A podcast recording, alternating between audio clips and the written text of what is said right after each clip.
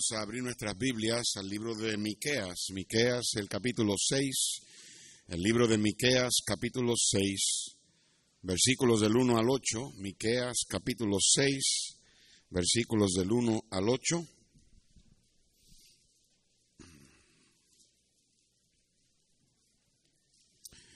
Y una vez lo, lo tengamos, nos ponemos de pies, hermanos, para la lectura de la Biblia, Miqueas capítulo 6, versículos del 1 al 8. Yo voy a leer el primer verso y ustedes conmigo el segundo y así nos vamos alternando hasta el verso 8. Dice así, oíd ahora lo que dice Jehová, levántate, contiende contra los montes y oigan los callados tu voz. Oíd montes y fuertes cimientos de la tierra, el pleito de Jehová, porque Jehová tiene pleito con su pueblo y altercará con Israel. Pueblo mío, ¿qué te he hecho o en qué te he molestado? Responde contra mí. Porque yo te hice subir de la tierra de Egipto y de la casa de servidumbre te redimí y envié delante de ti a Moisés, a Aarón y a María. Pueblo mío, Acuérdate ahora que aconsejó Balac, rey de Moab, y que le respondió Balaam, hijo de Beor, desde Sittim hasta Gilgal, para que conozcas las justicias de Jehová. Con que me presentaré ante Jehová y adoraré al Dios Altísimo, me presentaré ante él con holocaustos, con becerros de un año, se agradará Jehová de millares de carneros o de diez mil arroyos de aceite, Daré mi primogénito por mi rebelión, el fruto de mis entrañas por el pecado de mi alma. Oh hombre, Él te ha declarado lo que es bueno y qué pide Jehová de ti, solamente hacer justicia y amar misericordia y humillarte ante tu Dios. Si tú solamente escuchas esta historia con la que voy a comenzar el mensaje y aplicas la verdad de esta historia a tu vida, va, será suficiente para que valga la pena el haber venido a la iglesia esta noche. El pastor Herb Hutchinson de Kalamazoo, Michigan, contó esta historia acerca de su abuelo. Él contó cómo su abuelo, quien tenía una granja y en la granja tenía un depósito de maíz, lo que llaman en inglés a corn crib, él notó, el abuelo notó que el grano del maíz se estaba desapareciendo. Cada día él veía que faltaba maíz. Entonces él decidió investigar para ver qué era lo que estaba pasando. Una noche él se quedó despierto y escondido dentro de la granja, cuando de momento él vio a su vecino que llegó con la carreta, abrió la granja, le dio reversa a la carreta y la pegó al depósito de maíz. Cuando se bajó de la carreta, comenzó a sacar maíz del depósito y ponerlo en su carreta. Y cuando el abuelo del pastor Hutchinson vio eso, Inmediatamente él entró en acción. Y al final te diré lo que sucedió. Miqueas, inspirado por el Señor, le dice al pueblo de Dios en el verso 8, Oh hombre, Él te ha declarado lo que es bueno y qué pide Jehová de ti. Solamente hacer justicia y amar misericordia y humillarte ante tu Dios. Padre, bendice el mensaje. En los próximos 30, 35, 40 minutos tal vez, yo necesito que me ayudes a traer a tu pueblo el alimento que tú me has dado para ellos. Danos una mente alerta y ayúdanos a tener entendimiento de la palabra, que podamos salir de aquí habiendo aprendido algo y también con el deseo de vivirlo, obedecerlo, ponerlo en práctica en nuestras vidas. Y también, Señor, prepara el corazón de tu iglesia a través de este mensaje. Lo pedimos, Señor, en el nombre de Cristo Jesús. Amén y amén. Pueden tomar asiento.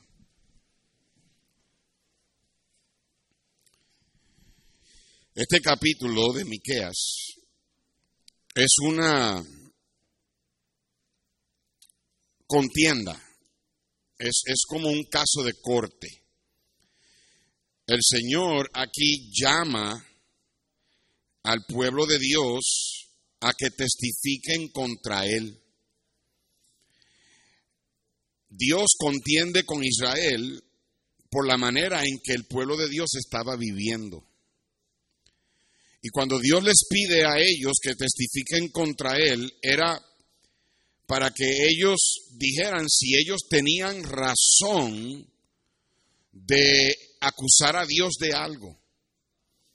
De hecho, Él les dice en el versículo 3, pueblo mío, ¿qué te he hecho o en qué te he molestado? Responde contra mí, testifica contra mí. Dios les recuerda que Él había sido bueno con ellos al haberlos sacado de la servidumbre de Egipto. Y entonces Dios le dice, yo no estoy interesado en que ustedes vengan a mí con sacrificios y holocaustos. Versículo 6, él dice, ¿con qué me presentaré ante Jehová y adoraré al Dios altísimo? ¿Me presentaré ante él con holocaustos con becerros de un año? ¿Se agradará Jehová de millares de carneros o de diez mil arroyos de aceite? Daré mi primogénito por mi rebelión, el fruto de mis entrañas, por el pecado de mi alma. Dios le estaba diciendo a ellos, ustedes pueden ofrecerme toda esa clase de sacrificios para tratar de, como quien dice, apaciguar las cosas entre nosotros. Pero Dios le dice, hay algo que yo pido de ustedes verso 8. Oh hombre, Él te ha declarado lo que es bueno. ¿Y qué pide Jehová de ti? Solamente hacer justicia, amar misericordia y humillarte ante tu Dios.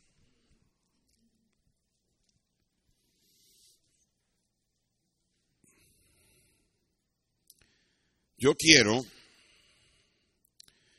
en esta noche tratar de dar un, un orden histórico y cronológico para que puedas entender dónde es que cae Miqueas aquí.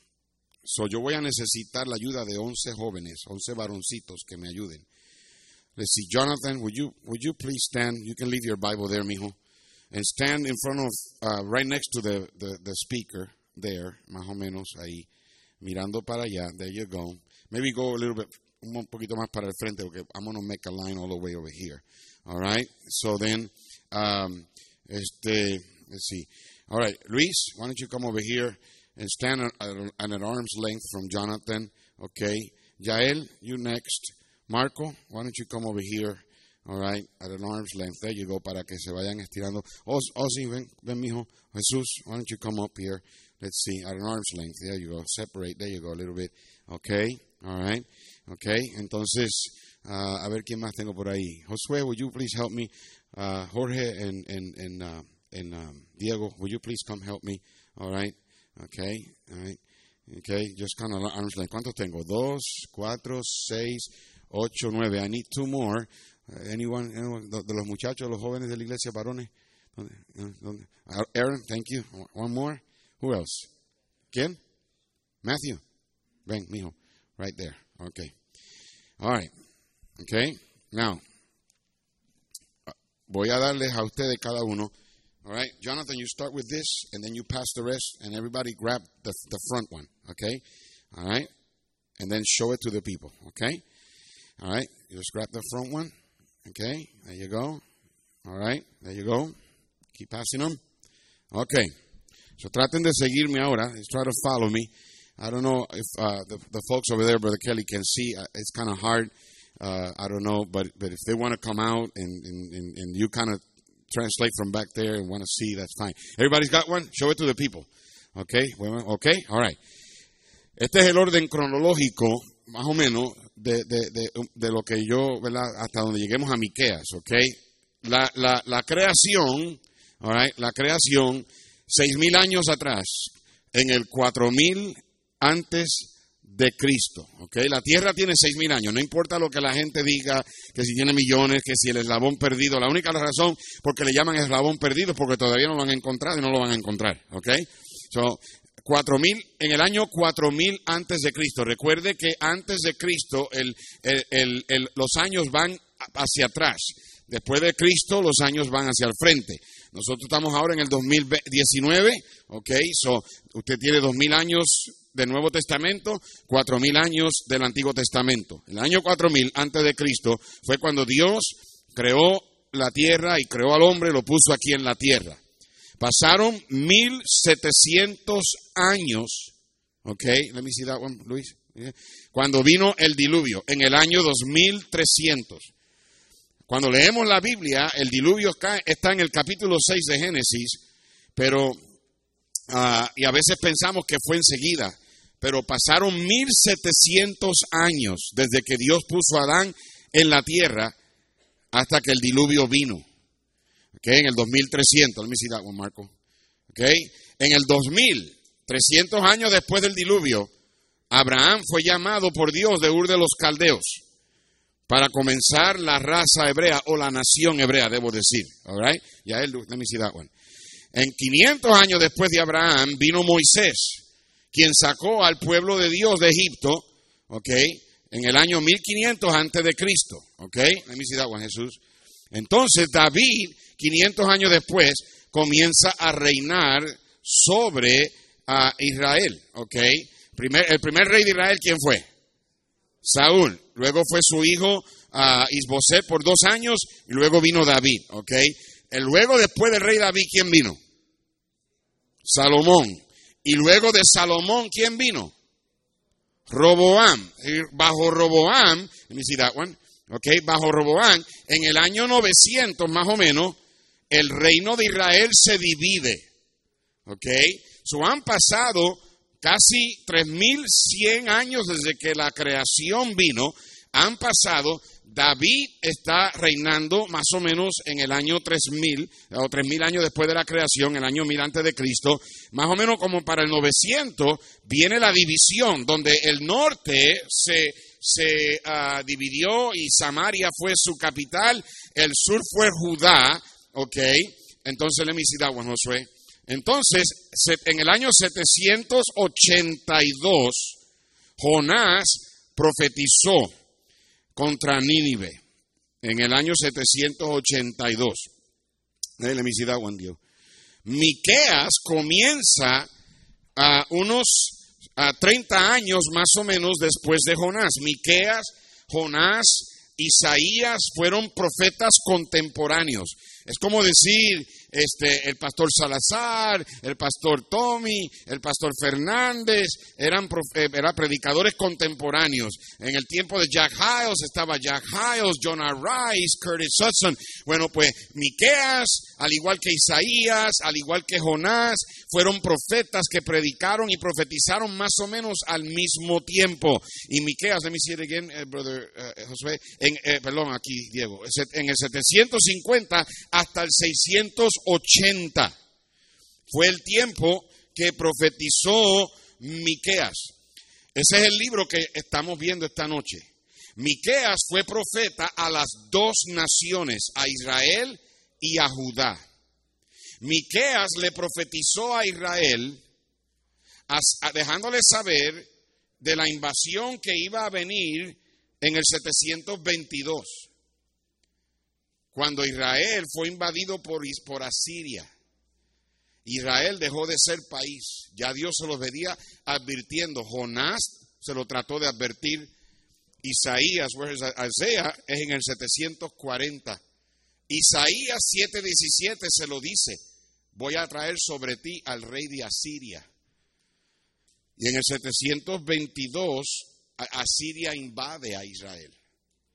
Unos 100 años después, o un poquito más de 100 años, en el 606, levántalo en alto, fue cuando Babilonia invadió a Judá. So, esta es la línea más o menos. Después del 606 viene Nehemías, que después de los 70 años de cautiverio regresaron, y de ahí sigue hasta Malaquías. Cuando Malaquías termina su tiempo, hay 400 años de silencio. Dios no le habla al pueblo por 400 años. Hasta que vino Juan el Bautista y comenzó a predicar el portavoz del Señor. Miqueas, who's got Miqueas? You? Miqueas? Yeah. Miqueas fue este profeta que Dios usó para contender contra su pueblo Israel. Y Dios usó a Miqueas para advertir a Israel y a Judá de las invasiones que iban a venir. All right, fellows, thank you so much. If you want to pass all them to Jonathan, and Jonathan, you get them to me when you got them. Okay, pueden tomar asiento. Ahora, yo les dejo, les dejo saber eso para que ustedes tengan una idea de, del, del orden histórico y cronológico de, del pueblo de Dios. Ahora,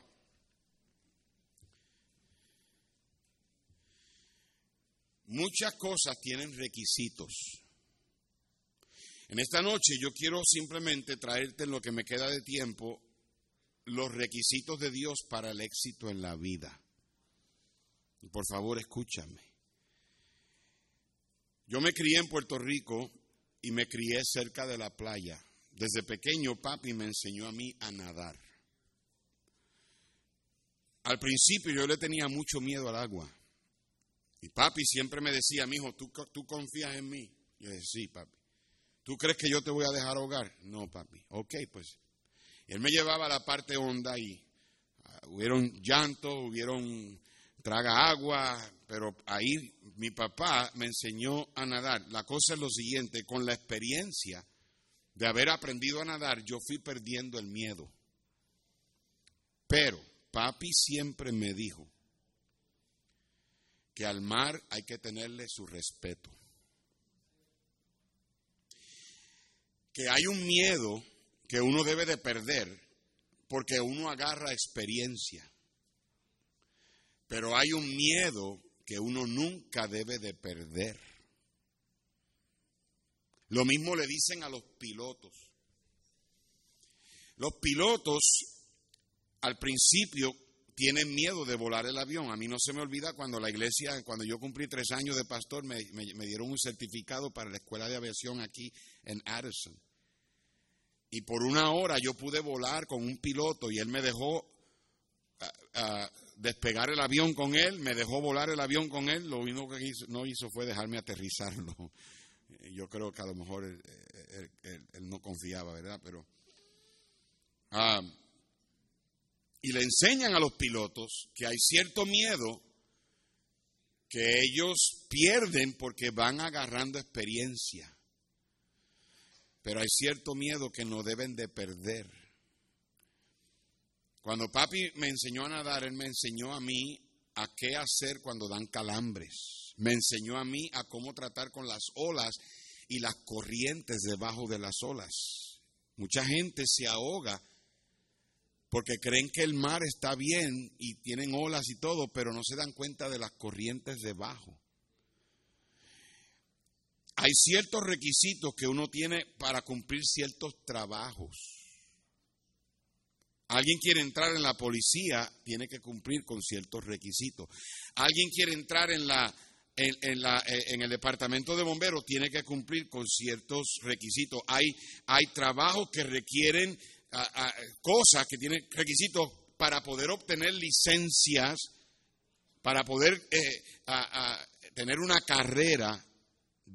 Hay ciertos requisitos. Dios también tiene ciertos requisitos en la vida.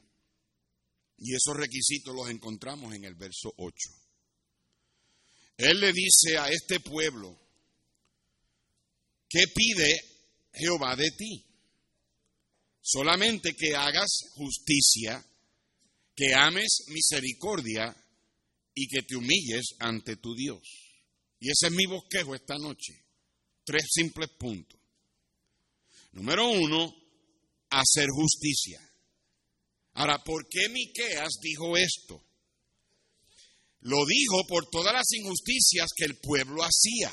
Vaya conmigo al capítulo 2 de Miqueas, Miqueas 2, verso 2.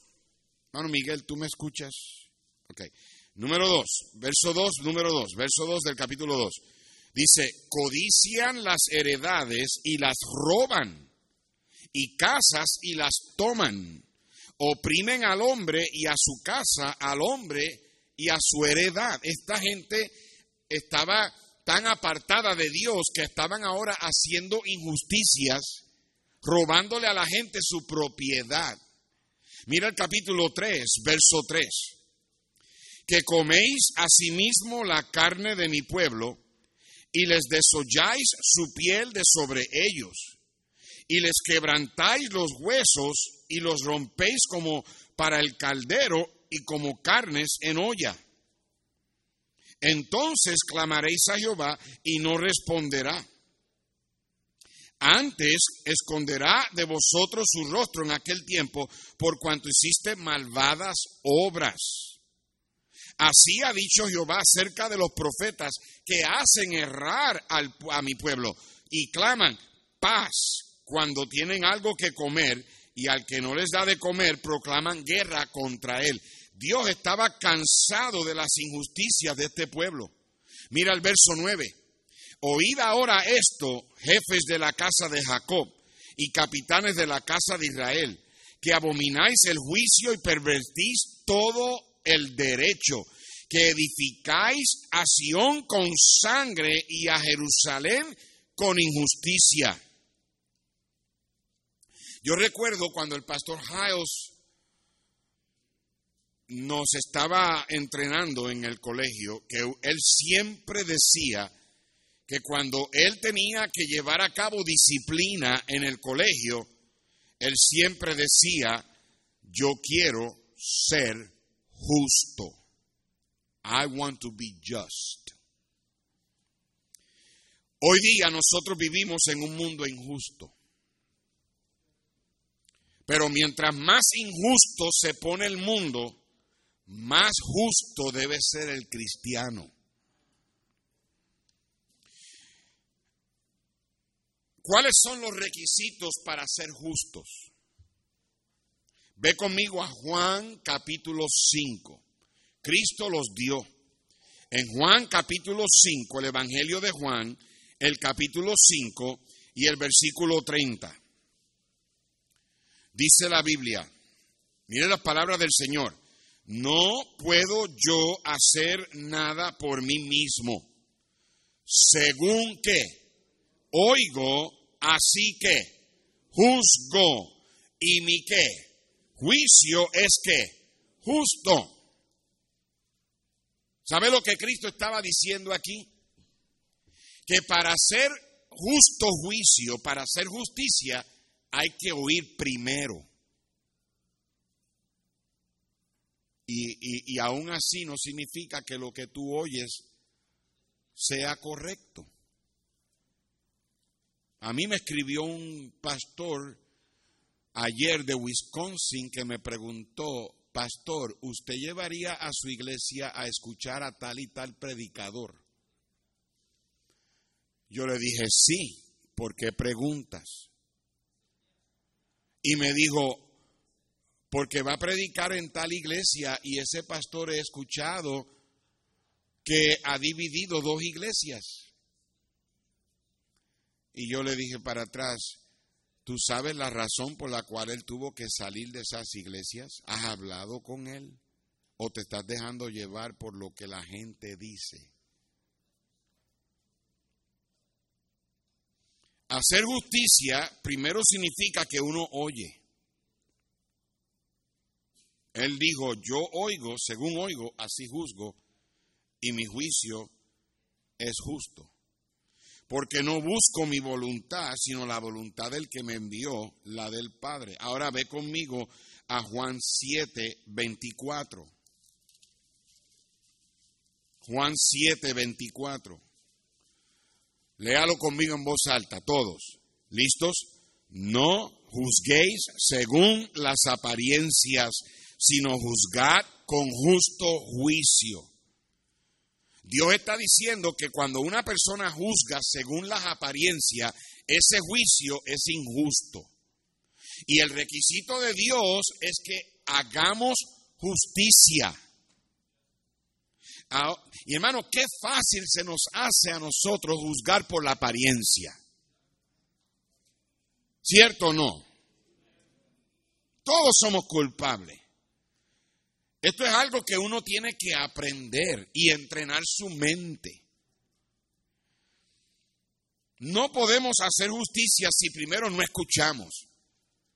Pero aún lo que escuchamos tenemos que tener cuidado porque tenemos que cuidarnos de juzgar por apariencia. Ahora ve conmigo a Juan 8:15.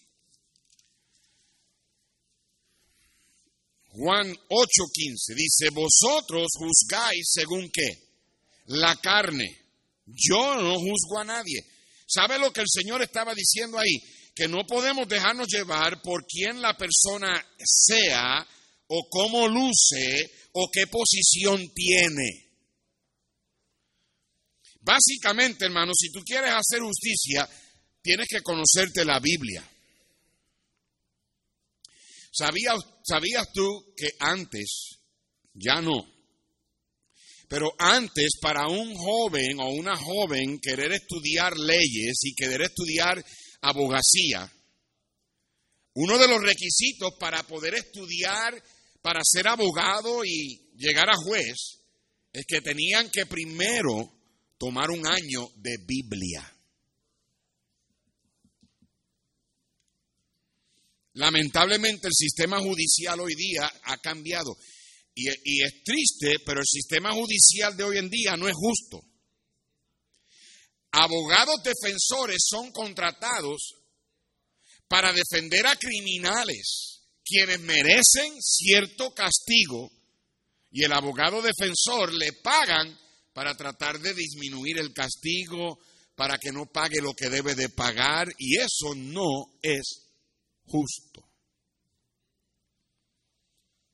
Una persona justa tiene que actuar de acuerdo a lo que es justo y no a sus sentimientos.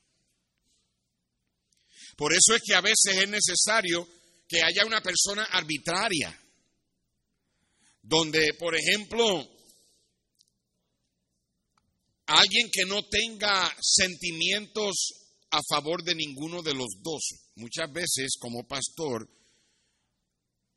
vienen personas a buscar algún tipo de acuerdo entre los dos y a veces como pastor yo tengo que intervenir porque mis emociones no están envueltas en ninguno de los dos. La justicia nunca puede venderse. La justicia no es negociable. Escúcheme bien. Si el hijo está mal, el hijo está mal. Pero si los padres están mal, los padres están mal. Si el miembro de la iglesia está mal, el miembro de la iglesia está mal. Y si el pastor de la iglesia está mal, el pastor de la iglesia está mal. Ha habido pastores que se han metido en problemas porque han defendido a sus hijos.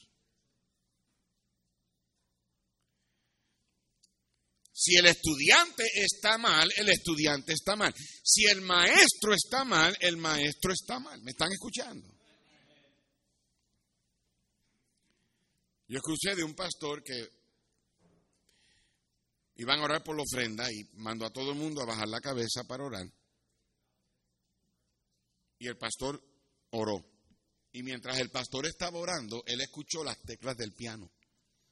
Como que algo le pegó a las teclas del piano. Y lo primero que él pensó es que la pianista no estaba orando y estaba haciendo cosas que no debía y sin querer se le cayó el himnario de, la mano y se le cayó en el teclado, en las teclas y hizo el sonido. Pero antes del pastor reaccionar, eso fue lo primero que él pensó, la primera impresión. Él decidió que mientras estaban orando, él decidió mirar mientras oraban cuando él se dio cuenta de que la pianista había caído muerta de un infarto. Qué fácil se nos hace a nosotros juzgar por apariencias. Qué fácil se nos hace a nosotros llegar a conclusiones falsas basadas en nuestro sentimiento o nuestra percepción. Mira, hay una palabra que en el inglés a veces es usada, pero en el español casi no se usa. Y aquí hay un juego de palabras. Vamos a ver cómo nos, nos coordinamos, Brother Kelly y yo. La palabra en inglés es la palabra fair. Ustedes han oído padres a sus hijos decir, well, that ain't fair. That's not fair. Pero cuando se traduce esa palabra al español, dicen que no es justo, porque la palabra fair no la traducen correctamente. En realidad, la palabra fair en el español debe ser parcial. Eso no es parcial, eso es imparcial. Hay un desbalance. Pero esa palabra fair es una palabra enemiga a la palabra justicia. La Biblia no usa la palabra fair. La Biblia usa la palabra justo. Él dijo, Cristo dijo, no hay justo ni a uno.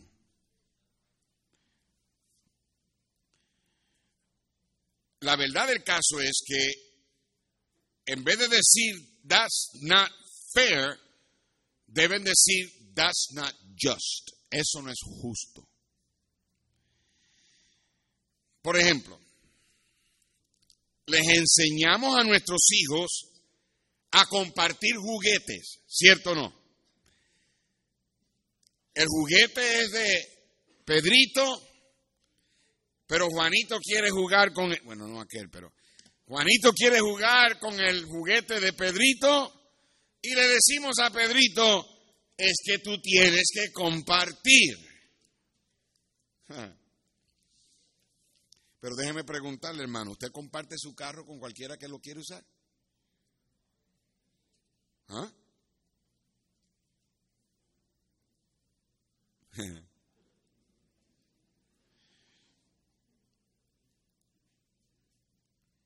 La verdad del caso es, yo no digo que no se le debe enseñar a compartir.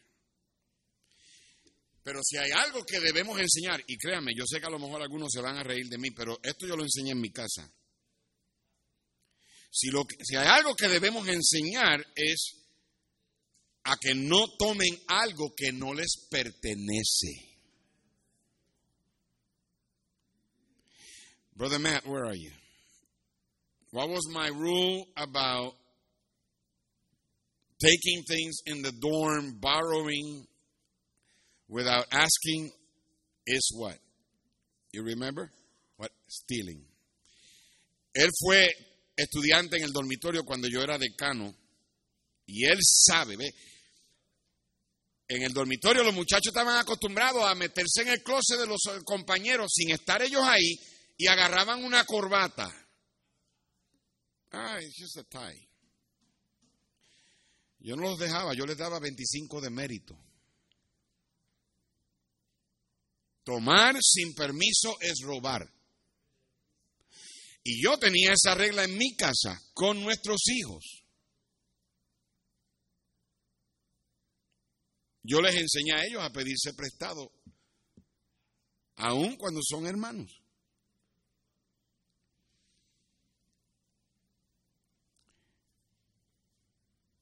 Lo importante aquí es que uno de los requisitos de Dios es hacer justicia. Una de las palabras que más padres deben de decir cuando están corrigiendo y disciplinando a sus hijos es la palabra justo. That's not just. Eso no es justo. ¿Por qué? Porque la justicia siempre está correcta la injusticia siempre es incorrecta.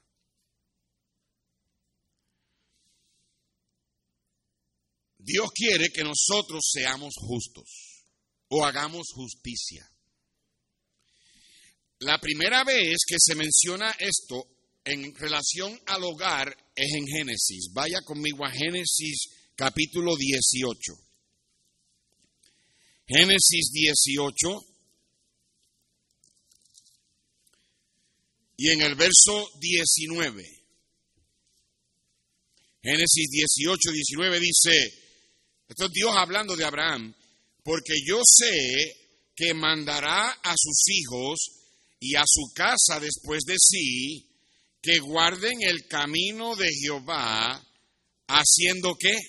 Justicia y juicio, para que haga venir Jehová sobre Abraham lo que ha hablado acerca de él. Hermanos, si queremos la bendición de Dios en nuestras vidas, es necesario que hagamos justicia, que seamos justos. Por eso es que padres, escúchenme, nunca N-U-N-C-A, nunca. Letras mayúsculas, nunca. Y yo quisiera poder decir que yo cumplí con esto. ¿Cuánto yo quisiera poder volver de regreso y arreglar las veces que la dañé?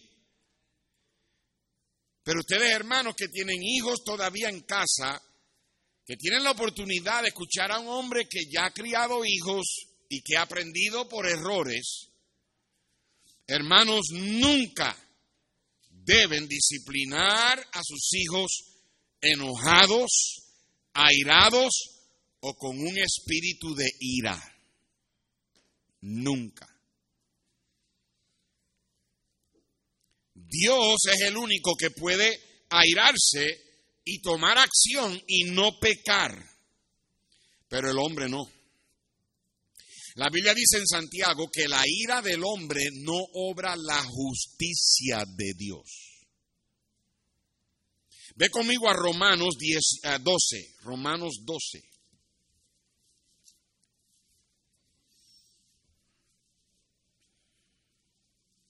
Romanos capítulo 12, versículo 18 dice, si es posible, en cuanto dependa de vosotros, estad en paz con todos los hombres no os que venguéis vosotros mismos, amados míos, sino dejad lugar a la que, a la ira de Dios. Eso significa, esto significa, el propósito de la ira es la venganza. Él dice, no os venguéis vosotros mismos, déjale lugar a la ira de Dios. Entonces el propósito de la ira es la venganza. En otras palabras, la única vez que una persona puede ejercer ira o puede demostrar ira es para vengarse, pero Dios dice, no os venguéis. Porque es que nosotros no podemos porque no hacemos justicia todo el tiempo. Dios dice, deja la venganza a Él. Dice, deja la ira, un lugar a la ira de Dios, porque escrito está, que mía es la venganza, yo pagaré, dice el Señor. Por eso es que la venganza es de Dios.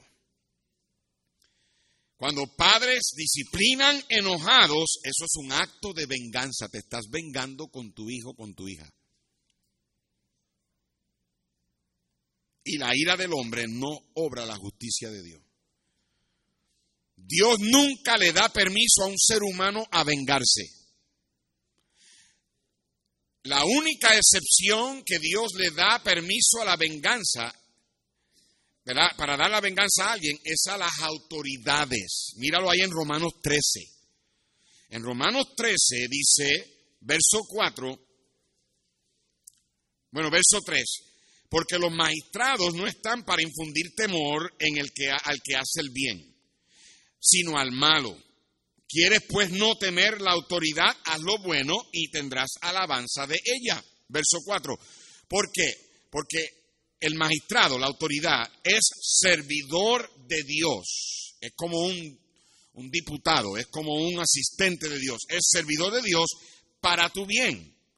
Pero si haces lo malo, teme, porque no en vano lleva la espada pues es servidor de Dios, ¿qué? Vengador para castigar al que hace lo malo.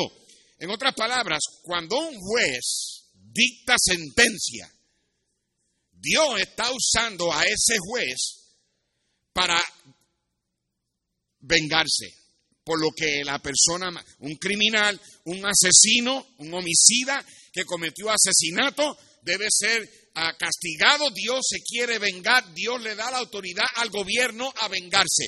El, juez no puede airarse. Si el juez en, en detrás de su escritorio, él dicta sentencia enojado, los abogados que están tratando de defender al criminal pueden apelar y hacer un juicio nulo, lo que llaman a mistrial. Porque no es la, no es la responsabilidad del juez airarse y, y por la ira dejarse llevar y hacer el juicio. Y debo decir esto en paréntesis, hermano. Estamos viviendo en un mundo injusto tanto que por eso es que yo les digo a ustedes, hermanos, que tengan cuidado y nunca, nunca, nunca, nunca sienten a un niño o a una niña en sus faldas. Nunca. Especialmente los hombres. Yo conocí a un diácono de una iglesia en Estados Unidos que pasó 20 años en la penitenciaría él, yo no sé lo que pasó, yo no estaba ahí. A él lo acusaron de haber sentado a una niña en su falda y haber hecho cosas con ella en la escuela dominical. Él dijo, y, y, hasta a mí nunca dejó de decir que él era inocente, estaba en público, eso nunca lo hizo, pero mire, no hubo manera de poder salir y terminó pasando 20 años en la penitenciaría. Obreros, por eso es que yo les digo y los hago, lo hago por cuidarlos. En una ocasión vino aquí una niña de la ruta que no quería regresar a la casa y Brenda, la hermana Brenda, finalmente vino a la oficina, nos dijo lo que estaba pasando y esa niña nos contó de que el padrastro allá la estaba molestando. Inmediatamente llamamos a las autoridades y buscamos ayuda. Porque muchas veces estas personas usan las iglesias para encontrar a alguien a quien acusar falsamente. Y es triste, pero vivimos en un mundo injusto. Hacer justicia. Esta es la razón por qué Dios le exige al pastor a no hacer acepción de personas. Por años yo siempre he tenido la misma póliza. Si no lo puedo hacer por todos, no lo hago por uno. Tengo que tener mucho cuidado cómo yo hago, qué hago, con quién hago. Y trato de ser justo lo más que pueda. Es un reto tremendo, es un desafío tremendo. He pasado mucho tiempo en este punto. Los próximos dos se van rápido, si dicen amén. número dos, requisito número dos, amar misericordia. ¿Qué es misericordia? Misericordia es no recibir lo que merecemos. La misericordia le sigue a la justicia. Cuando la justicia ha determinado que algo malo ha sido hecho y el culpable muestra arrepentimiento, muestra lamento, muestra penitencia, entonces la misericordia puede mostrar compasión y no dar disciplina o castigo merecido. Los ninivitas se arrepintieron y Dios se arrepintió del mal tuvo misericordia. Pero la justicia de Dios fue la que le dijo a Jonás, ve y proclama contra esa ciudad. Misericordia muchas veces es mal interpretada como ser suave, you're soft. Pero la misericordia es una actitud que mueve al perdón. La misericordia sabe que la justicia debe ser hecha, pero muestra perdón cuando el culpable se arrepiente. Mire hermano, gracias a Dios por su misericordia, porque si no fuera todos estuviéramos en el infierno ahora mismo.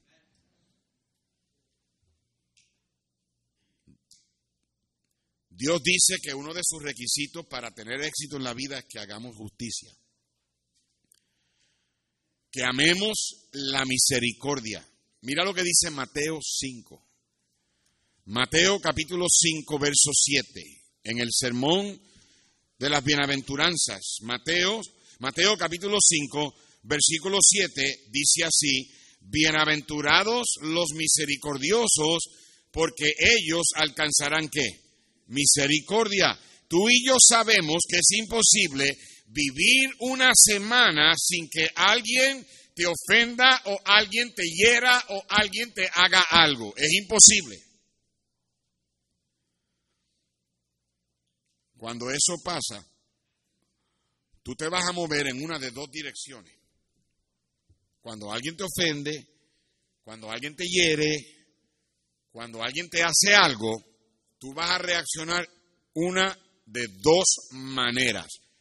O tú vas a moverte hacia el perdón hacia la misericordia, perdón y libertad. O te vas a mover hacia te vas a mover hacia la ira, hacia la falta de perdón y la amargura. Gente amarga es gente encadenada.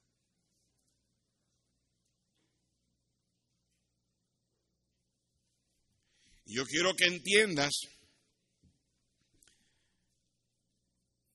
que cuando damos misericordia, el día va a llegar cuando alguien nos las va a dar a nosotros. Nunca se me olvida una pareja en la iglesia del hermano Marvin Smith, que la mujer se le fue al marido por dos semanas, él y sus hijas en la casa, orando para que ella regresara. Y esa mujer se fue con otro hombre y vivió por dos semanas con otro hombre por allá haciendo perversidades y cuando ya finalmente ella se dio cuenta de que cometió un error, regresa a la casa, toca la puerta, el esposo abre la puerta, le da la bienvenida, se reconcilian pero lo más que me impresionó a mí fue que ese hombre nunca, nunca, nunca le, le, sacó en cara, ni le preguntó, ni le mencionó como si nada hubiera pasado. Y todavía están en la iglesia, sirviendo al Señor. Mira lo que dice Proverbios 11, 17.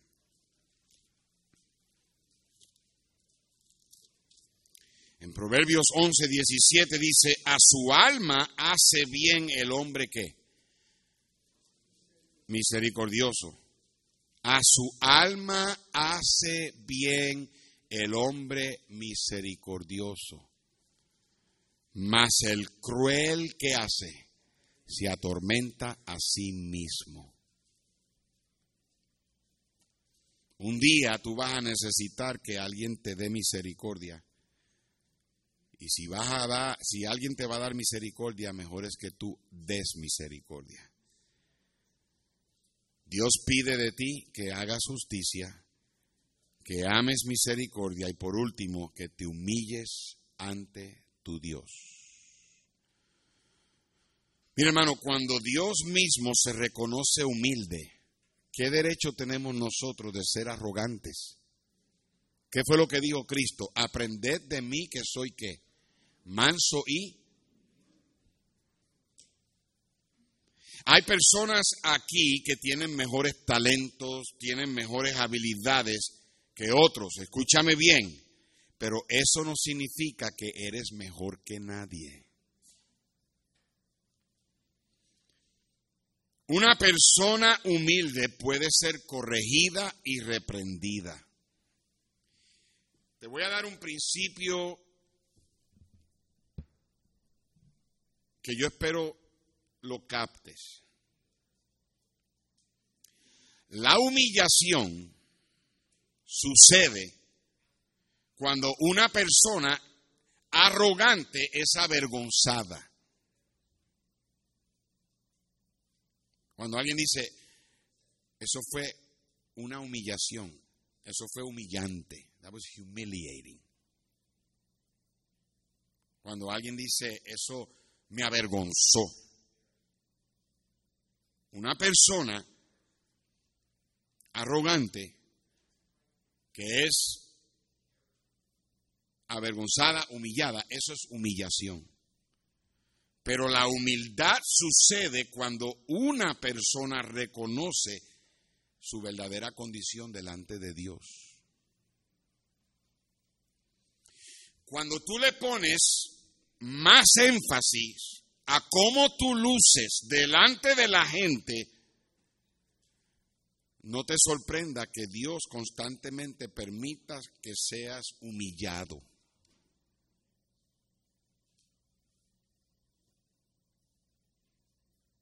Constantemente. Y seguirá sucediendo hasta que aprendas a humillarte ante tu Dios. Cuando uno se humilla, Dios al que se humilla le da gracia. ¿Alguien me está escuchando? Mire hermano, porque somos bautistas fundamentales, independientes, con convicciones, no nos hace mejor que la gente allá afuera. Lo que nosotros somos, lo somos por la bendita gracia de Dios. Tres requisitos. Hacer justicia, amar misericordia y humillarte ante tu Dios. Comencé con la historia del abuelo de Brother Herb H. Hutchinson. Cuando él vio al vecino entrar, estacionar la carreta al lado del depósito de maíz, y el hombre comienza a echar maíz en la carreta, y el abuelo sale de donde estaba escondido y entró en acción. Llegó a la carreta y de momento el vecino lo vio y quedó asustado, como si hubiese visto un fantasma. Y el abuelo del pastor Hutchinson le dice al vecino, quiero pedirle perdón y debo pedirle una disculpa. Porque no me había dado cuenta de que usted necesita maíz. Y yo, si me hubiera dado cuenta, se lo hubiera dado. Siento mucho que usted se haya sentido de que tenía que obtenerlo de esta manera déjeme ayudarle y le doy todo el maíz que quiera. Y luego le dice, ¿le gustaría a usted venir a mi casa el domingo, el día del Señor, y comer conmigo y mi familia? El hombre estaba tan asombrado que aceptó la invitación y medio avergonzado vino a la casa el domingo y se sentan en la mesa. Y el abuelo del pastor Hutchinson comienza a orar por los alimentos y cuando termina de orar comienzan a pasar los alimentos para que cada quien se sirviera. Cuando notaron las lágrimas que le salían al vecino y finalmente el vecino le dice al, al abuelo del pastor, Señor, yo necesito saber más acerca del Dios a quien usted sirve. ¿Qué pide Dios de ti?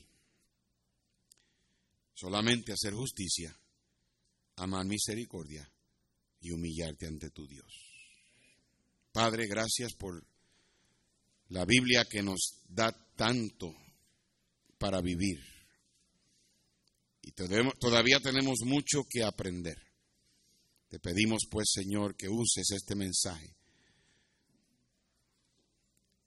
para ayudarnos a nosotros a cumplir con estos requisitos y obtener tu bendición. Cabezas inclinadas ahora.